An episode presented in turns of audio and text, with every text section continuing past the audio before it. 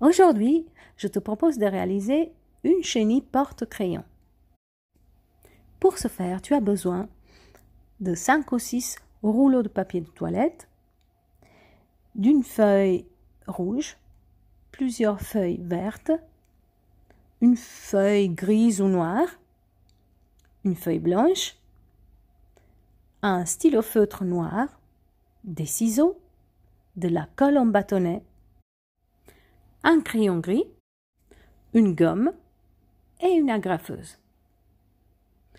Une fois que tu auras préparé tout ton matériel, suis toutes les étapes de la vidéo pour réaliser ce bricolage. Une fois que tu l'auras terminé, envoie-moi une photo pour me montrer ce que tu as réalisé. Bon travail et amuse-toi